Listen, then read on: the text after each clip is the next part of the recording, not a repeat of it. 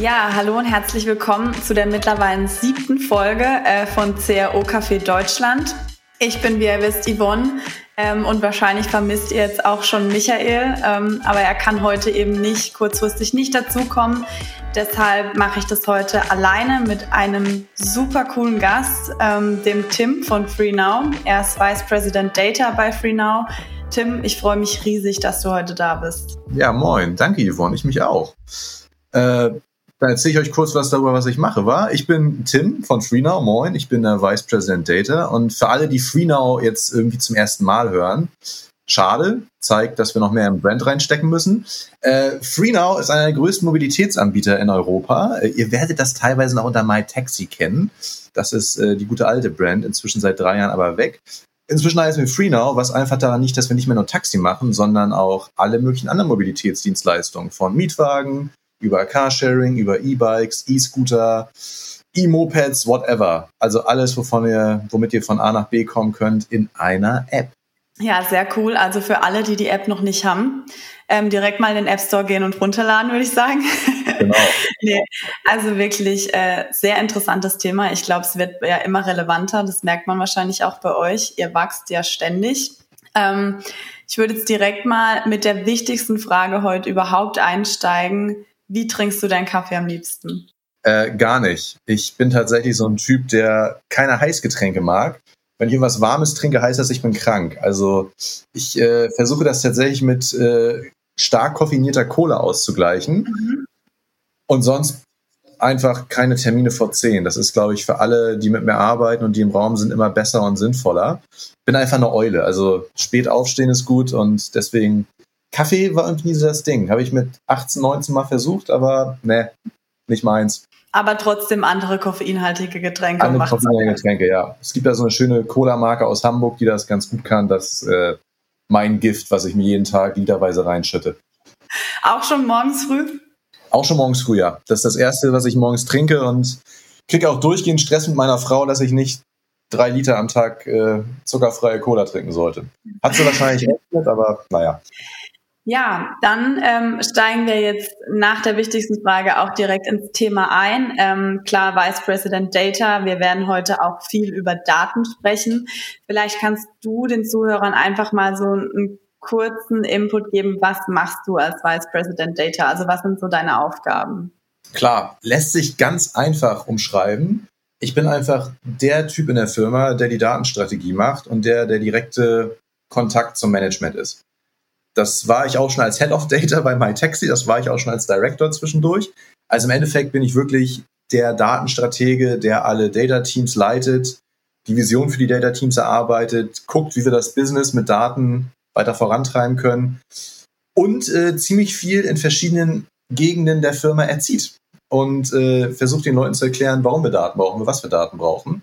So ganz geile Anekdote, als ich angefangen habe, gab es kein Marketing Intelligence, gab es kein richtiges Tracking Mindset vor vier Jahren. Und da war das erste Ding erstmal Leuten klar zu machen, dass Tracking kein Overhead ist. Und ja, wir müssen mal richtig was investieren, damit wir einen ROI richtig berechnen können und wirklich genau wissen, von welcher Kampagne kommt denn jetzt welcher User und was hat die Kampagne genau für Geld gemacht.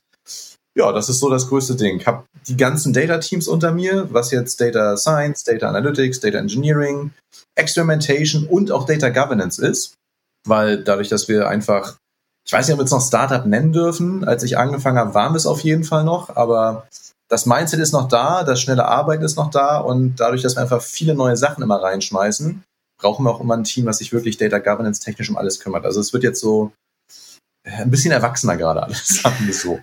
Klar, ich meine, ähm, wenn ihr ständig wachst, ihr müsst es ja dann irgendwie auch unter einen Hut alles bekommen. Deshalb, also ihr müsst erwachsener werden auf jeden Fall sind wir, glaube ich, die letzten paar Jahre auch. Was begeistert dich an dem Bereich? Also warum hast du dich entschieden, ähm, mit Daten zu arbeiten? War tatsächlich ziemlich früh schon klar. Also die ganz logische Erklärung war einfach, ich war in der Schule in so ein paar Sachen recht schlecht, um es mhm. nett zu sagen. So was so Sprachen anging, also Englisch cool, aber so, so Poesie, äh, irgendwelche Sachen analysieren. Ich war bei Informatik immer gut. Und ich war immer gut darin, irgendwie in anderen äh, ja, wie sagt man das, in anderen Fächern wie Bio, Wirtschaft und Politik und sowas, diese Sachen gut zu verknüpfen. Deswegen war recht früh klar, dass ich irgendwas studiere, was irgendwie so ein Informatik-Mischfach ist. Habe dann mit Wirtschaftsinformatik angefangen, das war mir aber zu lahm damals vor, oh Gott, fast 20, nein, vor 20 Jahren, scheiße, bin ich alt.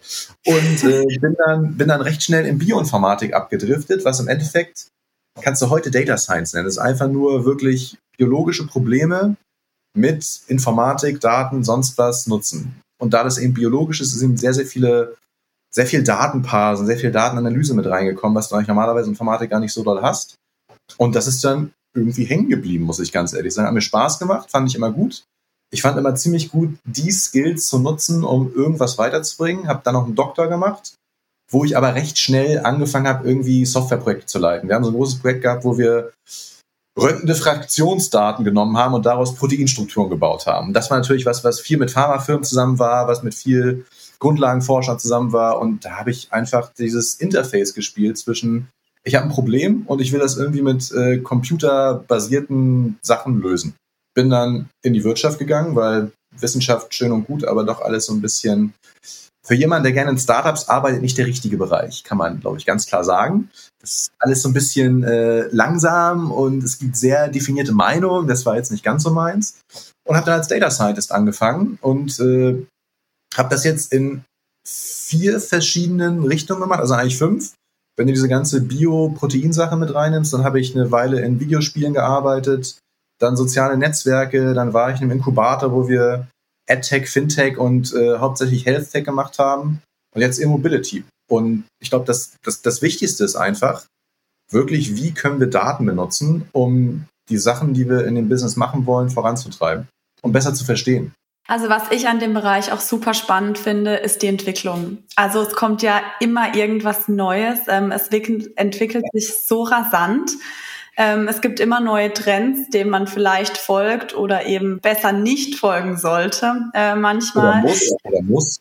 Ja, aber das finde ich halt auch ein super spannender Punkt, dass es einfach sich so schnell entwickelt und nicht jeden Tag das Gleiche ist, sondern ihr habt im Prinzip immer was Neues. Nee, das stimmt hundertprozentig. Wo würdest du denn die Trends jetzt für die nächste Zeit sehen, also gerade in eurem Bereich? Also die Trends sind so ein bisschen verknüpft mit den Sachen, die gemacht werden müssen. Also ich kann ganz klar sagen, dass seit 2018 mit der DSGVO mein Job nicht einfacher geworden ist, aber auch in vielen Richtungen ein ganz Stück spannender. Ne? Also ich würde sagen, wenn du jetzt so auf, auf Marketing und Daten guckst, ist natürlich das, was wir am meisten gerade haben, der Wegfall von Cookies, der Wegfall von der IDFA, von den Mobility, äh, von den Mobile Advertising IDs. Und dafür, deswegen ist einer der größten Trends, der gerade kommt, äh, mehr Marketing Mix Modeling, mehr Incrementality, mehr, was ist das dritte im Grunde, was ich immer vergesse? Multi-Touch-Attribution, also mehr, also so alle Sachen mehr zusammenhauen und sich so ein bisschen von dieser User-Level-Datenbrille wegbewegen, was natürlich total schade ist, weil, wie ich gerade gesagt habe, das erste, was ich vor vier Jahren bei MyTaxi angefangen habe zu bauen, ist jetzt teilweise ein bisschen hinfällig, ist für uns aber auch ganz praktisch, weil wir dadurch einfach unser krasses Performance-Mindset, was wir immer gehabt haben, mehr mit der Brand verbinden können. Was natürlich bei uns total wichtig ist, ne? weil das Business ist einfach natürlich sehr, sehr digital aber es ist sehr digital, um was zu benutzen, was du anfassen kannst. Ob es jetzt ein Scooter ist, ein E-Bike oder ein Taxi einsteigst. Das heißt, Brand ist auch wahnsinnig wichtig. Und für uns ist das eigentlich total praktisch gerade. Also es war am Anfang schon, dass wir uns alle dachten, oh wow, äh, die ganzen Daten fallen weg. Da ging uns schon ein bisschen der Arsch auf Grundeis, kannst du nicht anders sagen. Aber wir haben das genutzt und sind da gerade sehr, sehr positiv, weil es für alles das Gleiche. Und dadurch, dass wir jetzt echt im Marketing Mix Modeling mehr investieren und Incrementality, sind wir da, glaube ich, auf einem ganz guten Weg. Und das wird echt der Trend für alle sein. Also ich würde nicht mal sagen, es ist ein Trend, es ist was, woran keiner mehr vorbeikommt. Wenn du da nicht rein investierst und dir darauf wirklich Gedanken machst, hast du nächstes Jahr ein Problem, wenn wirklich noch die Cookies komplett wegfallen. Ja, aber gewisserweise ist es natürlich auch eine Herausforderung, weil du halt eben alles umstellen musst. Ja, auf jeden Fall ist eine Herausforderung, aber auch gar nicht so schlimm, weil wir inzwischen so weit sind, dass wir uns gesagt haben, wir haben einfach zwei Datenwelten so ein bisschen. Wir haben die Datenwelt, die intern ist. Die können wir, glaube ich, sehr gut abfedern. Das ist komplett in unserer Hand und wir können machen, was wir wollen. Und auf der anderen Seite hast du die Marketingwelt.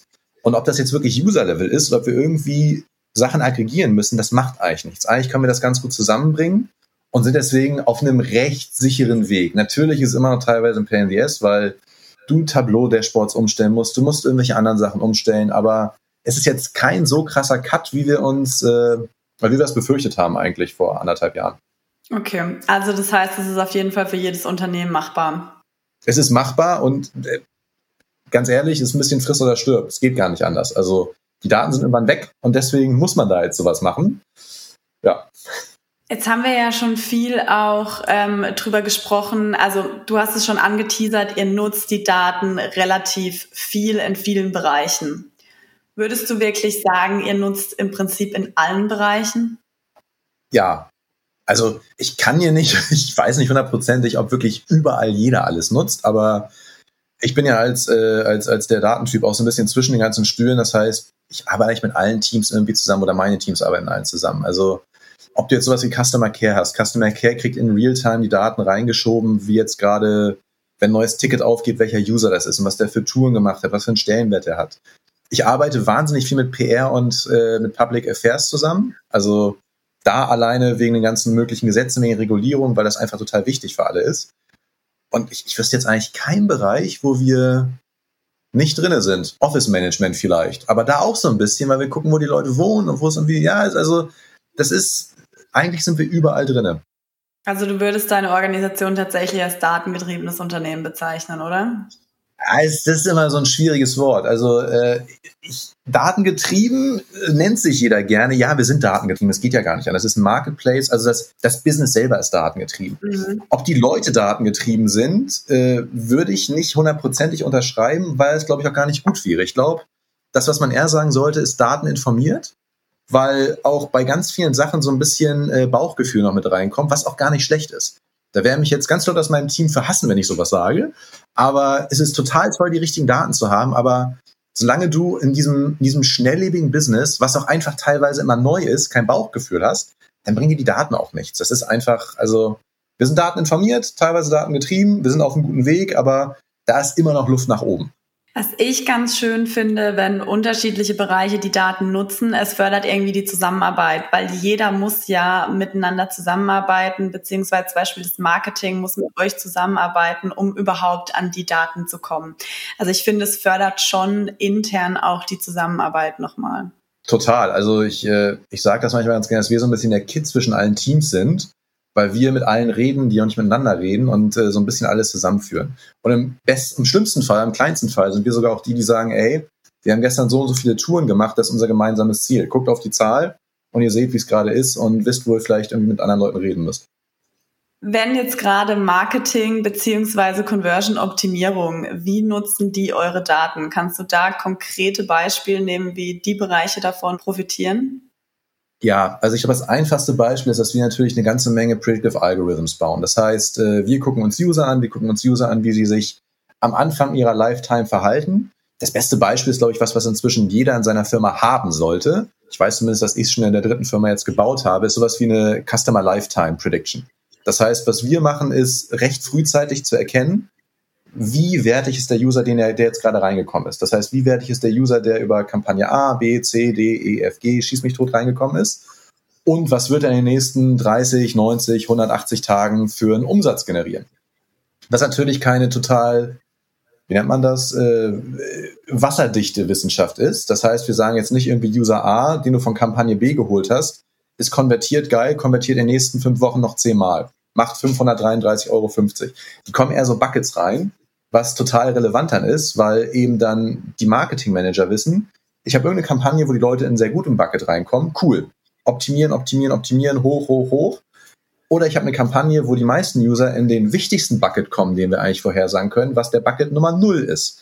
Der die nämlich sagt, dass diese User niemals eine Tour machen werden, außer du schmeißt Gutscheine drauf, außer du schmeißt Incentives drauf und irgendwas anderes, wo wir einfach nur Geld verlieren würden. Und äh, das ist dann tatsächlich der Bucket, wo Sachen runtergesteuert werden. Und das für alle, glaube ich, ja, recht relevant ist, das zu wissen.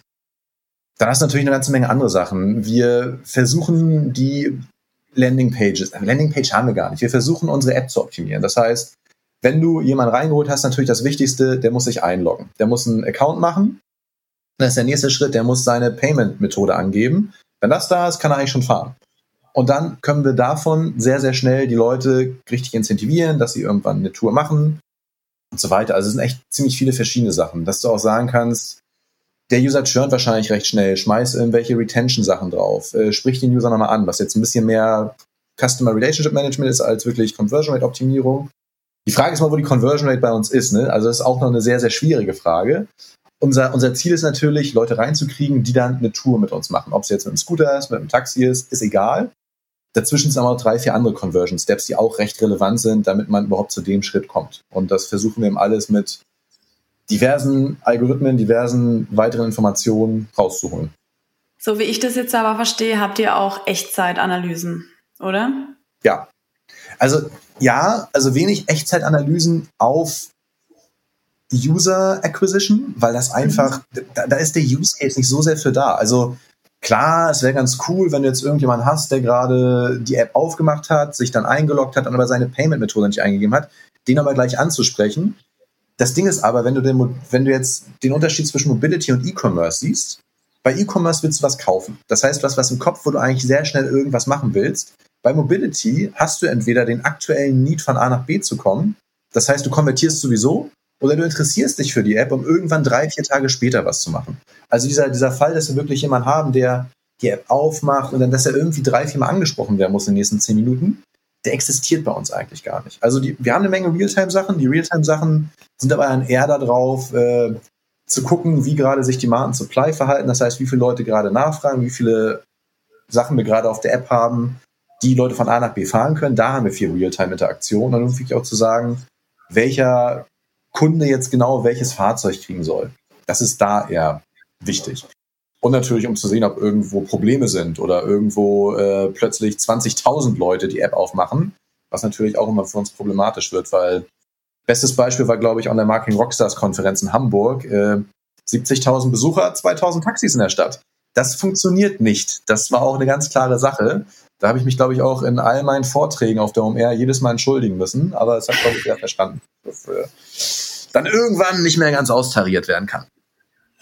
War dann doch zu viel. Ja, also wir haben 2000, 2500 Taxen in Hamburg und wenn äh, nur ein Zehntel der Leute, also 7000 Leute morgens ein Taxi haben wollen, dann funktioniert es einfach nicht. Dann ja, klar.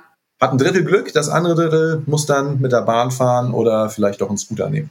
Aber das liegt ja wohl auch nicht an euch, sondern ich glaube, das wird jedem anderen Anbieter genauso gehen, wenn es halt überlastet genau, ist. Genau, ja ja, ja, das ist exakt das Problem. Aber wenn wir jetzt gerade eben bei der Echtzeitanalyse sind, ähm, ich glaube, da hinken tatsächlich noch viele hinterher. Weil es wird ja jetzt immer relevanter, weil es verändert sich ja alles so schnell. Also das sehe ich zum Beispiel auch als einen Trend, der noch ein bisschen ausgebaut werden muss, dass die Daten nicht nur in Echtzeit reinkommen, sondern dass die Daten auch tatsächlich in Echtzeit analysiert werden. Wir versuchen da mal so ein bisschen äh, meinem Credo zu folgen wir können das gerne alles in Echtzeit machen, wenn wir wirklich einen ganz klaren Use Case haben.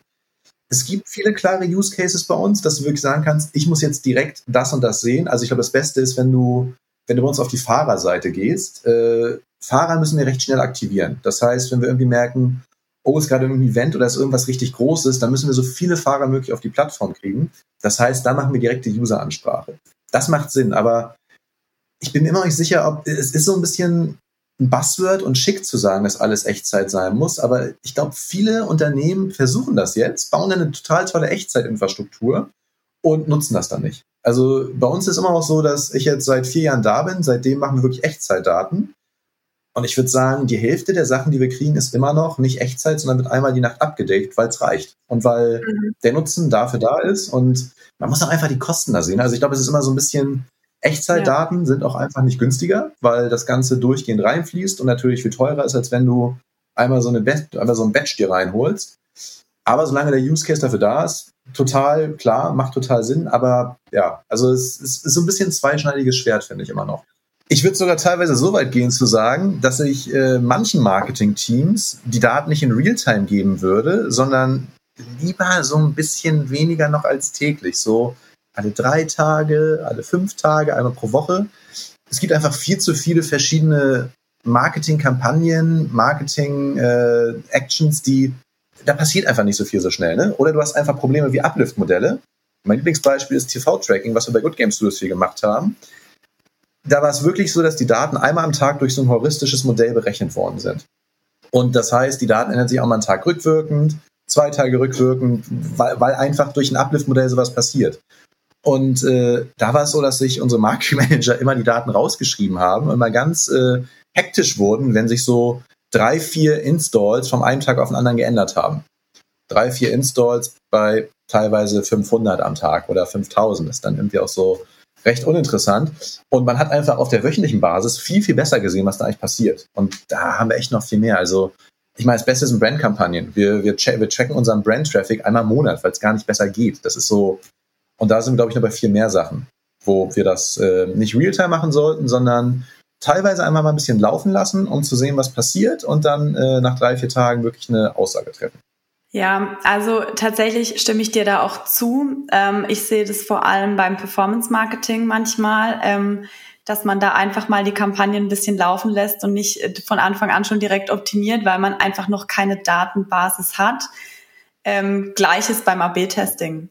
Also äh, habe ich früher auch immer gesagt, lass es laufen, bis es fertig ist und sag nicht schon nach zwei Tagen, es funktioniert nicht, weil vielleicht an dem Tag gerade die Variante nicht besser performt als das Original. Also da muss ich auch ganz klar sagen, warte, bis du genügend Daten hast, um überhaupt eine Aussage treffen zu können.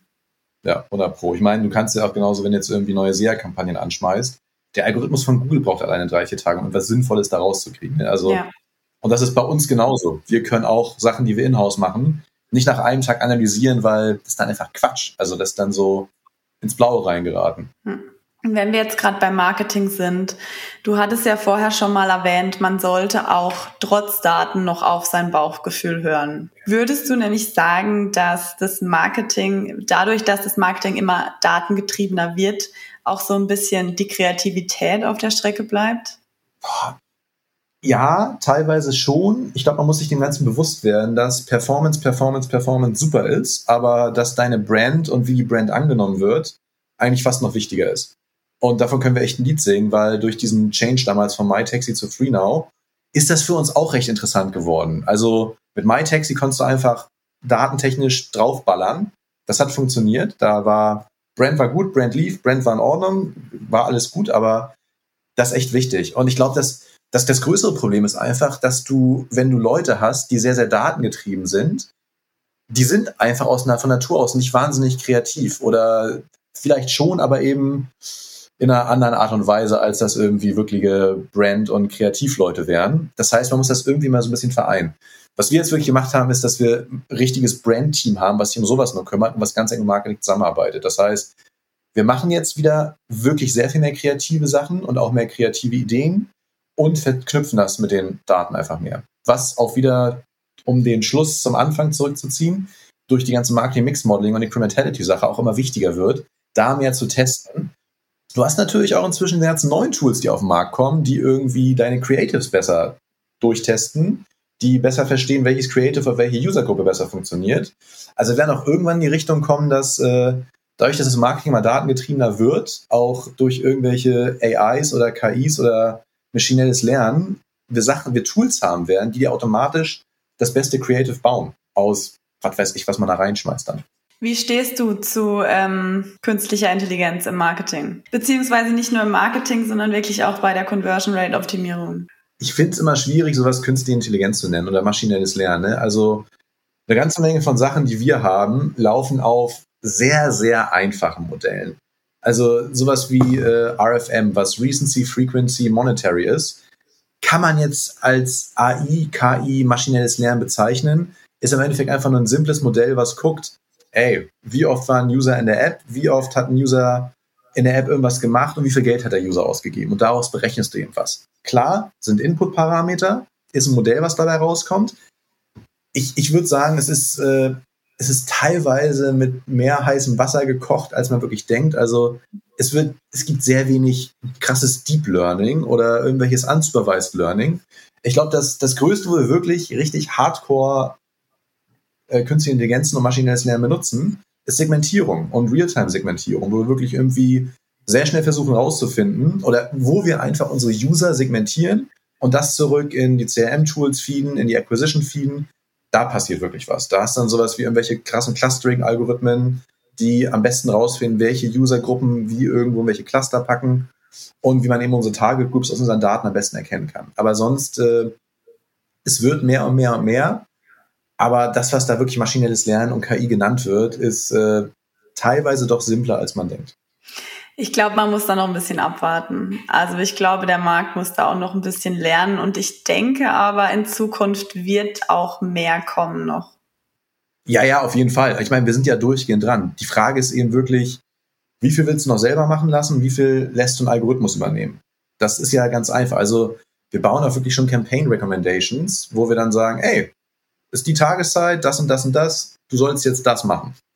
Und das funktioniert auch gut, aber es muss natürlich auch von den Marketeers angenommen werden. Und äh, du hast ganz oft das Problem, dass da vielleicht total tolle Modelle, total krasse Algorithmen hinterstehen. Aber wenn das nicht verständlich für den Marketeer ist, ist natürlich schwierig, dass der sein Budget darauf packt und quasi den ganzen komplett vertraut, weil verantwortlich ist im Endeffekt immer noch der Marketeer und nicht der Algorithmus. Äh, und den Algorithmus kann man jetzt nicht so einfach feuern, wie jemand, der irgendwie 20 Millionen irgendwie sonst wohin geblasen hat weil er auf irgendwas vertraut hat, was er nicht verstanden hat und was dann vielleicht auch falsch war. Klar, also ich bin der Meinung, es muss immer jemand drüber gucken. Also man kann sie ja. machen lassen, aber man sollte trotzdem nicht sagen, man ersetzt jetzt eben den Menschen. Der muss einfach immer wieder drüber schauen und gucken, dass da auch alles passt. Äh, ich, ich glaube, das war das Wichtigste. Also ersetzen wird ja sowieso nicht passieren. Wir können uns dann auf andere Sachen konzentrieren was in den Algorithmus reinkommt, muss eben sehr genau und sehr richtig sein und sehr gut durchdacht. Also was ist deine Targetgruppe wirklich? Welche Zielgruppe willst du erreichen? Was für Daten sind für dich relevant daran? Welche Ausprägung? Und das reinzupacken und dann eben zu gucken, was dabei rauskommt. Und das mit der aktuellen Business-Situation zu vergleichen und zu sehen, ich habe irgendwie drei Möglichkeiten, das macht gerade Sinn. Und das äh, verfolge ich dann weiter. Ja. Ja. Ja, Ersetzt klar. wird nichts, es wird einfach nee. nur einfacher. Ich meine, das, das sieht man ja auch, wenn man jetzt jemand anderes brieft. Also der Input, das Briefing ist ja super wichtig. Sonst kommt ja auch bei einem Menschen nichts Richtiges raus. Und ich glaube, ebenso ist es beim maschinellen Lernen genauso. Wenn der Input nicht stimmt, dann kann dabei auch am Ende nichts rauskommen. Ja, wir sagen da mal ganz gerne Shit in, Shit out. Das ja. ist aber tatsächlich das Ding.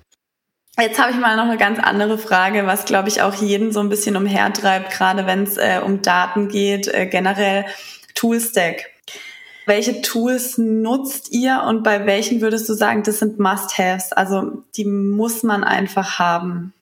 Das ist tatsächlich eine recht schwierige Frage, weil es da ganz, ganz, ganz viel gibt. Also ich finde jetzt, wenn man jetzt von der Marketingseite ausgeht, so ein Tool, was ich überall weiterverkaufen würde, die mir tatsächlich keine Provision zahlen, sowas wie Funnel.io. Mhm. Weil ich weiß noch, ich habe, als ich in diesem Inkubator angefangen habe, war ganz schnell klar, ich muss irgendeinen einfachen Weg finden, alle Marketingkosten zu kriegen. Und das will ich nicht über CSV-Exporte machen. Das will ich nicht bei jedem neuen äh, DSP oder bei jedem neuen Publisher, mit dem ich arbeite, über irgendwelchen Export machen. Ich brauche dafür ein Tool, was mir das alles automatisiert und habe damals eben Funnel.io gefunden, habe damit gearbeitet, fand es großartig. Und witzige nächste Anekdote, mein erster Task, als ich bei FreeNow angefangen habe, sollte eigentlich sein, ey, wir brauchen Marketingkostendaten. Ich, äh, wir müssen jetzt dringend das Datenteam dazu kriegen, dass die uns die Facebook API anbinden, die Google API, Snapchat, wo ich so meinte, nee, mach ich nicht. Und das war, glaube ich, so die erste Woche, das war das erste Meeting, wo dann äh, der Head of äh, Marketing und der CMO und alle mich so angucken und meinen, also der CMO, ich wusste das, aber viele Leute im Raum saßen und dachten so, was bist du denn für ein Idiot? Wir haben jetzt, du bist jetzt hier neu, mach jetzt das, was wir von dir wollen. Und ich so meinte, nee, pass auf, das kostet uns das und das und das, das skaliert nicht. Es gibt hier die drei Tools, die das alle machen. Funnel.io war das, was immer am besten für mich funktioniert hat. Und äh, die holen euch das alles rein.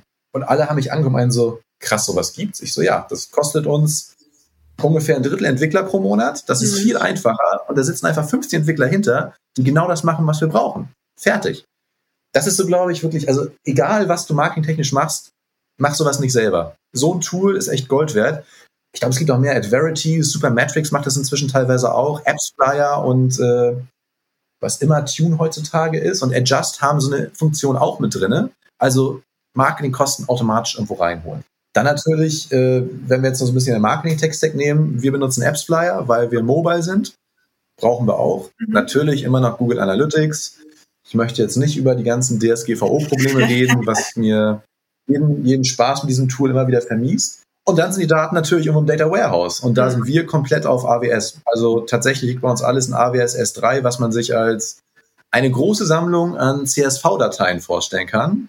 Und das wird dann über Trino, das ist so ein Datenbank-Tool, als Datenbank visualisiert. Das heißt, du kannst darauf zugreifen. Jeder, der irgendwie mal SQL oder irgendwas mit Datenbank gemacht hat, sieht eine normale Datenbank, arbeitet aber geilerweise auf diesem ganzen Wust, was unsere Arbeit sehr viel einfacher macht. Und dann natürlich, ja, Realtime. Wir haben, wir benutzen vier Kafka-Streams. Confluent Kafka ist ein Tool, was dir das auch vereinfacht, damit wir dann die Sachen in Realtime direkt in irgendwelche Tools feeden können. Was bei uns wenig Reporting ist, weil Reporting in Realtime ist immer so ein bisschen schwierig, mhm. sondern tatsächlich viel in so Fraud-Checks geht, ob es jetzt Marketing-Fraud ist, ob es Driver-Fraud ist, ob es äh, User-Fraud ist. Da haben wir eine ganze Menge Möglichkeiten, wie User-Fraud bei uns begehen können. Und natürlich das äh, gute alte Search Pricing, was jeder aus jedem Mobility-Apps kennt und liebt, soweit ich weiß. Und dann zu guter Letzt haben wir natürlich noch Reporting-Tools. Da ja. arbeiten wir tatsächlich auch immer noch mit Tableau, was auch so ein bisschen schwierig ist mit Realtime-Daten, weil diese ganze Strecke ein bisschen hart ist.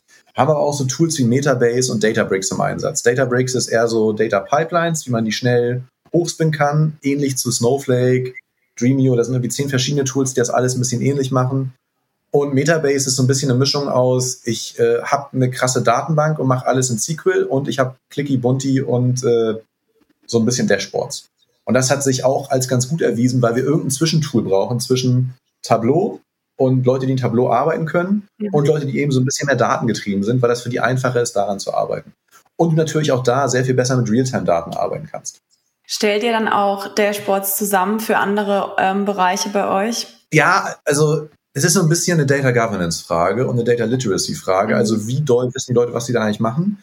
Da wir nicht voll an dem Punkt sind, wo ich sagen würde, wir haben jetzt Single Source of Truth Tabellen, die du einfach benutzen kannst, ist es tatsächlich noch so, dass die Analysten gerade noch viel die Dashboards für die Teams bauen. Der Plan ist aber, dass wir davon weg wollen, dass das tatsächlich mehr in der Verantwortlichkeit von den Marketeers, von den Produktmanagern liegt, dass die einfach eine Datenquelle haben und ein Tool, was sie einfach nutzen können da suchen wir noch nach dem richtigen, weil Tableau ist es ja teilweise, Metabase auch teilweise, aber auch eigentlich noch irgendwas, was dazwischen liegt, das alles noch einfacher macht. Und wenn das da ist, wird das hoffentlich aufhören, aber gerade ist es tatsächlich echt noch so, dass wir Kohorten-Dashboards bauen, Kampagnen-Dashboards, äh, Dashboards für alle Operations-Team, die wir haben. Das äh, ist immer noch eine der größten Aufgaben, die aber irgendwann weg muss, weil das natürlich für jeden Analysten so ein bisschen, es ist wichtig, aber es macht dich langfristig nicht zufrieden. Klar, kann ich verstehen. Also ähm, falls unter, unter unseren Zuhörer irgendein Softwareanbieter ist, der genau die Lösung für Tims Problem hat, dann einfach mal auf ihn zugehen. Ich werde nee, Ralf hier haben mich schon angesprochen und wir sind wahrscheinlich schon dabei, mit denen zu reden, aber, aber immer gern. Gibt es irgendwas, wo du sagen könntest, das wird total überbewertetes Tool? Ähm, also muss jetzt keine Namen nennen, aber so generell, das braucht man eigentlich nicht. Ich würde tatsächlich sagen, man kann auf kein Tool verzichten, aber 90 Prozent aller Tools versprechen mehr, als sie eigentlich halten. Oder sind einfach One-Size-Fits-All-Solutions, die einfach keinen Sinn machen. Es gibt so ein paar Tools wie Funnel, was ich gesagt habe, die haben einfach einen ganz klaren, prägnanten Use Case, den man auch ganz einfach nutzen kann. Aber dann gibt es irgendwie es gibt Firmen, die haben irgendwie zehn Reporting-Tools, die historisch gewachsen sind, die irgendwie alle das Gleiche machen, wo die eine Abteilung MicroStrategy benutzt, weil das cool ist, die andere benutzt ein bisschen Power BI, die dritte hat Tableau, aber irgendwie macht das alles keinen Sinn. Oder du hast einfach Sachen, wo zwei Firmen zusammengemerged worden sind, aber trotzdem noch beide Tools da sind. Und ja, 20 andere Beispiele, wo man muss, glaube ich, immer sehr genau wissen, wenn man sich Tools einkauft, was man eigentlich damit will. Und ich glaube, das ist das größte Problem. Das ist natürlich für alle Leute, die Tools verkaufen, total praktisch, weil äh, die meisten Leute, mit denen sie reden, nicht diesen Überblick haben und dann plötzlich irgendein Wildwuchs passiert. Aber ja, also man, man sollte sich ganz klar Gedanken machen, was man eigentlich will und warum. Aber ich wüsste jetzt nichts, was irgendwie maßlos überbewertet ist. Vielleicht brauchen wir auch kein zehntes Projektmanagement-Tool, das ist auch so eine Sache. Also was mir super wichtig ist, ähm, dass die Abteilungen miteinander sprechen ähm, und gegebenenfalls die Tools miteinander zusammenarbeiten können. Also wenn es dann plötzlich keine Integration gibt, ähm, du kannst sie nicht zusammen verwenden, das finde ich dann halt wieder irgendwie Quatsch und denke mir so, hätten wir mal vorher drüber gesprochen, dann wäre das vielleicht ganz ja. anders gelaufen. Und das ist, glaube ich, echt so ein, so ein Symptom, was mehr, mehr passiert, wenn die Firmen größer werden. Ich, ich merke das auch ganz oft, dass es so ein paar Punkte gibt, wo ich denke, hey Leute, ganz ehrlich, da hätten wir mal vorher drüber reden müssen. Das ist jetzt Quatsch, was wir gemacht haben und das eingekauft haben. Aber irgendwann kommst du nicht drum rum und äh, wirklich reden ist da, glaube ich, echt das A und O. Das heißt, das wichtigste Tool ist sowas wie Slack, ganz klare Sache. Oder dann sogar Microsoft Teams. Also das sollte am meisten benutzt werden und sollte auch das Tool mit der größten äh, Screentime bei jedem sein. Wenn ich jetzt auf die Zeit gucke, Tim, wir haben jetzt schon ordentlich gequatscht. Welche Learnings würdest du sagen, möchtest du jetzt unseren Hörern mitgeben? Äh, können wir so aus zwei verschiedenen Richtungen gehen. Ich glaube, das wichtigste Learning, was ich immer allen Leuten mitgebe, die mich fragen, wenn sie neue Firmen aufbauen, was brauche ich denn für Daten? Oder was für eine Person muss ich einstellen? Brauche ich drei Data Scientists? Nein. Nein, nein, nein, nein, nein. Also ich glaube, das Allerwichtigste ist, wenn ihr irgendwas mit Daten anfangt, ihr braucht immer die eierlegende Wollmilchsau, das ist ganz klar, aber ich glaube, das Beste ist, äh, immer jemanden zu finden, der analytisch gut ist, der euch aber auch ein bisschen Data Engineering Skills mitbringt. Also wirklich jemand, der irgendwie so eine Datenbank aufbauen kann, das analysieren kann, so, so ein bisschen rumgemauschel, um Daten aus dem Topf, den ihr nicht seht, auf irgendein Dashboard zu bringen. Das ist das Allerwichtigste am Anfang. Das heißt, dieses, dieses, alle brauchen Data Science, ja, wenn die Firma wirklich steht, wenn wirklich Daten da sind.